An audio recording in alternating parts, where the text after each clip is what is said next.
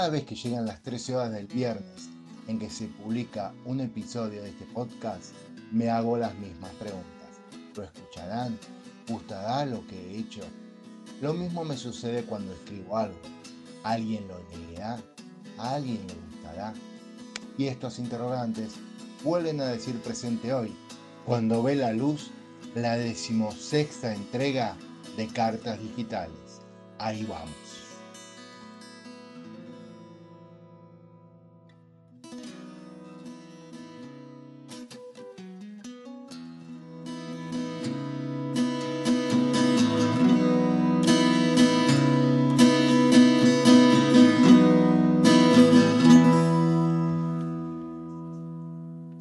Lo primero que les comparto son los dos primeros capítulos de una historia que hace tiempo empecé a escribir y aún no está concluida. Se titula Los rasgos de Ili.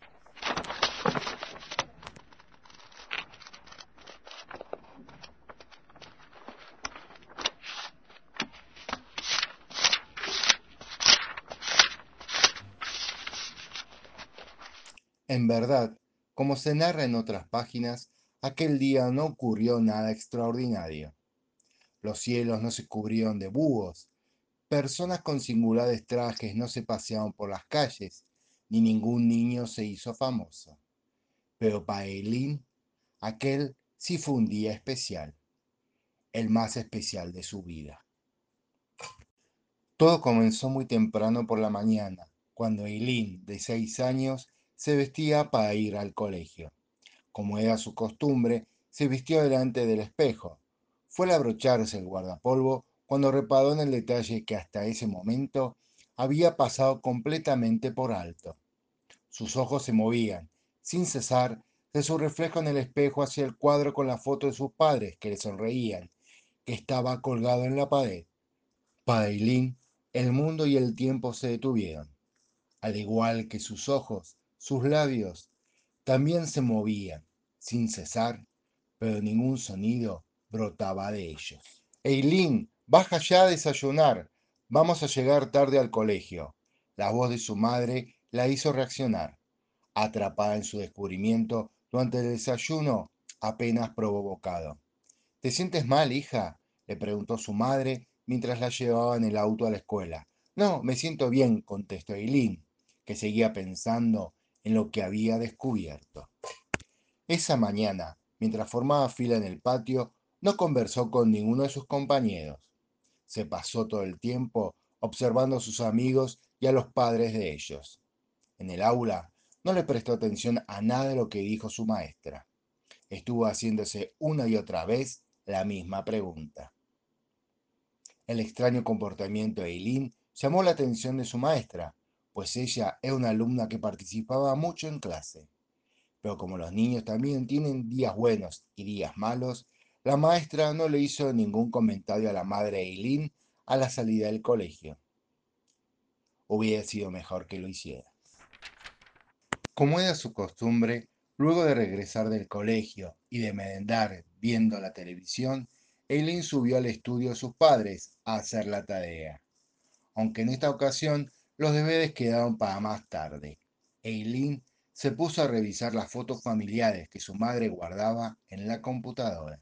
Absorta en lo que estaba haciendo, no se dio cuenta que su madre había entrado al estudio y por eso se quedó petrificada cuando le preguntó para, para qué estaba mirando las fotos en la computadora, pues Eileen debía pedir permiso para usar la computadora con la que trabajaba su mamá.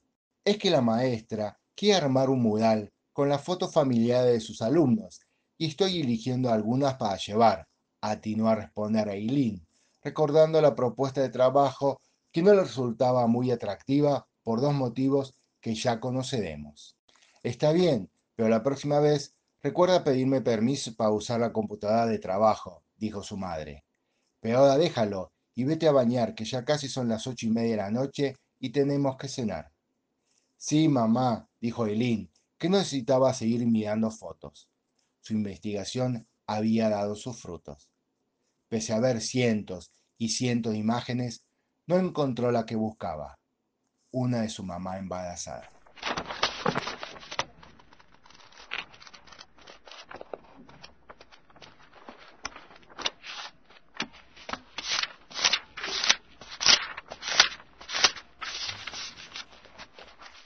Segundo texto propio que comparto con ustedes es un cuento que pensé que estaba dirigido para los más pequeños, pero al grabarlo caí en la cuenta de que más bien debería catalogarlo apto para los grandes. Y se titula Niata Roja y el mundo de las mil carpas. Había una vez un payaso que se llamaba Niata Roja.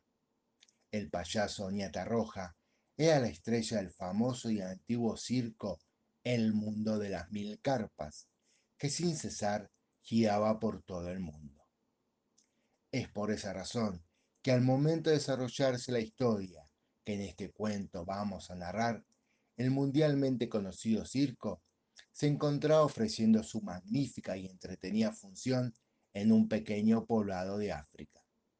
Allí, un atardecer, al final del show, un espectador más que satisfecho le regaló al dueño del circo una simpática pareja de chimpancés.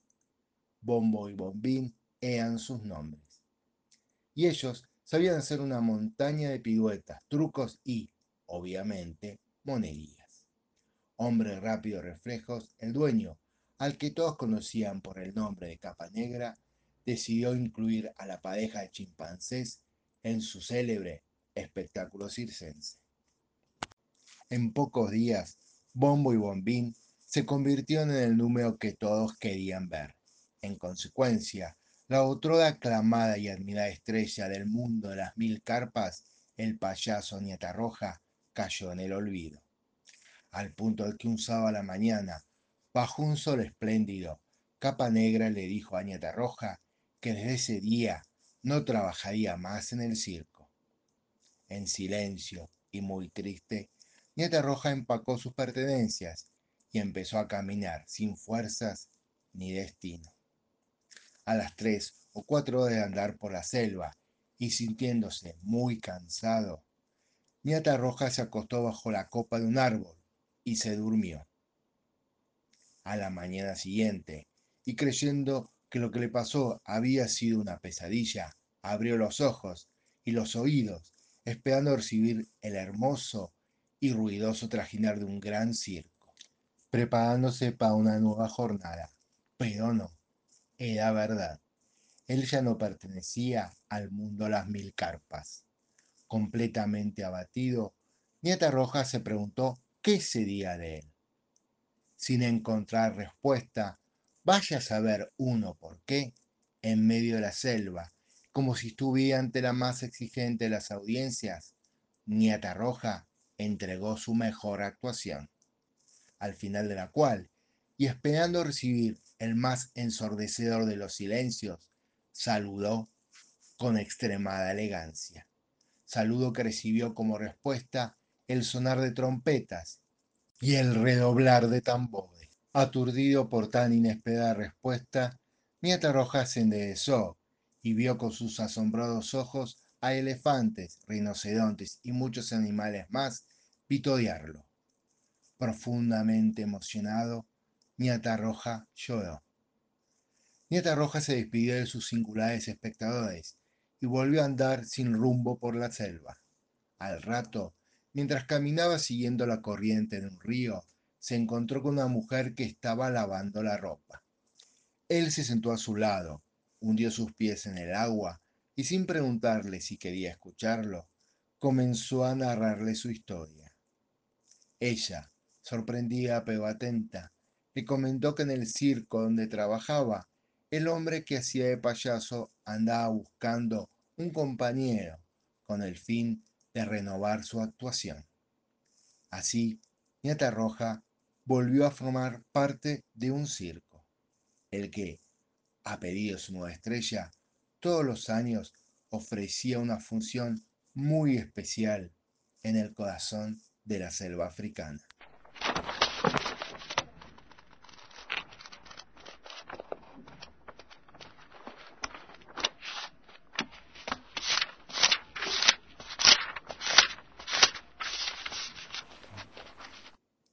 Punto final para esta nueva entrega.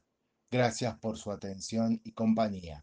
Nos reencontramos el viernes 23 de septiembre, cumpleaños de Bruce Springsteen.